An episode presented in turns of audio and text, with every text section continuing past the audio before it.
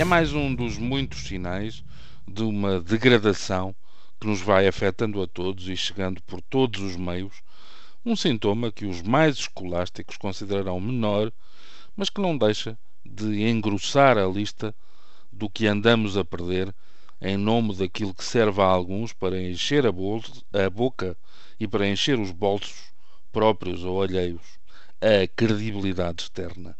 Tão depressa somos aqueles que andaram a gastar acima das respectivas possibilidades, como ganhamos o estatuto de melhor povo do mundo só porque cumprimos calados as instruções que levam outros à guerra da mudança e, se necessário, à batalha das ruas.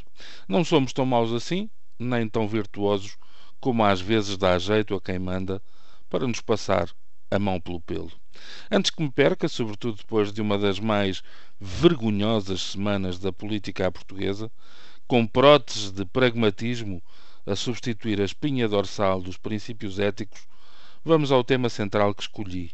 A notícia de que do primeiro semestre do ano passado para os primeiros seis meses de 2013, o chamado período homólogo, Portugal registrou uma quebra de 607.741 espectadores nas salas de cinema.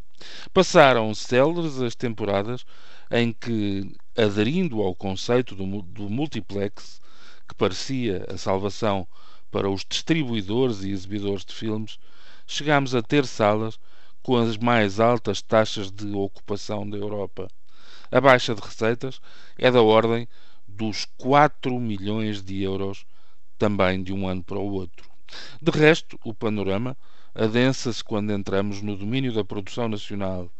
É que, apesar de muitos defenderem que o cinema português está a atravessar uma das fases mais criativas e afirmativas de sempre, ideia confirmada pelos prémios internacionais conquistados, 2012 foi o ano em que o Instituto do Cinema e Audiovisual não apoiou uma única produção.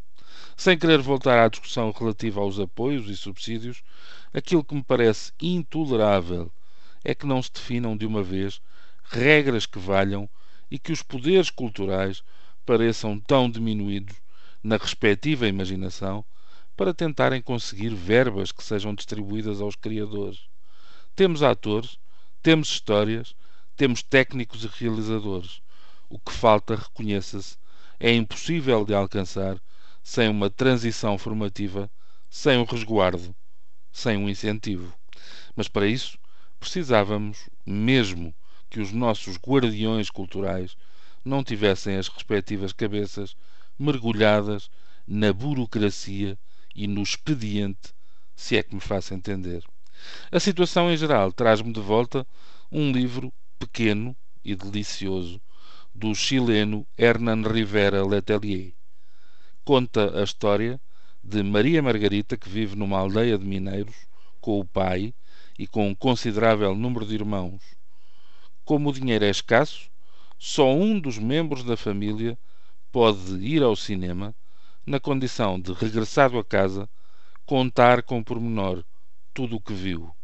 Maria Margarita destaca-se na arte de narrar e é-lhe entregue essa função, depressa descoberta pelos vizinhos e amigos, que passam a pagar bilhete, mais barato, claro, para assistir às sessões de cinema da menina, em vez de irem ao cinema propriamente dito. O livro chama-se A Contadora de Filmes, está editado por cá e posso garantir é uma pequena pérola de 90 páginas. Para nós, só tem um problema. Ainda é do tempo em que as pessoas se juntavam para falar e ouvir, para conversar e aprender.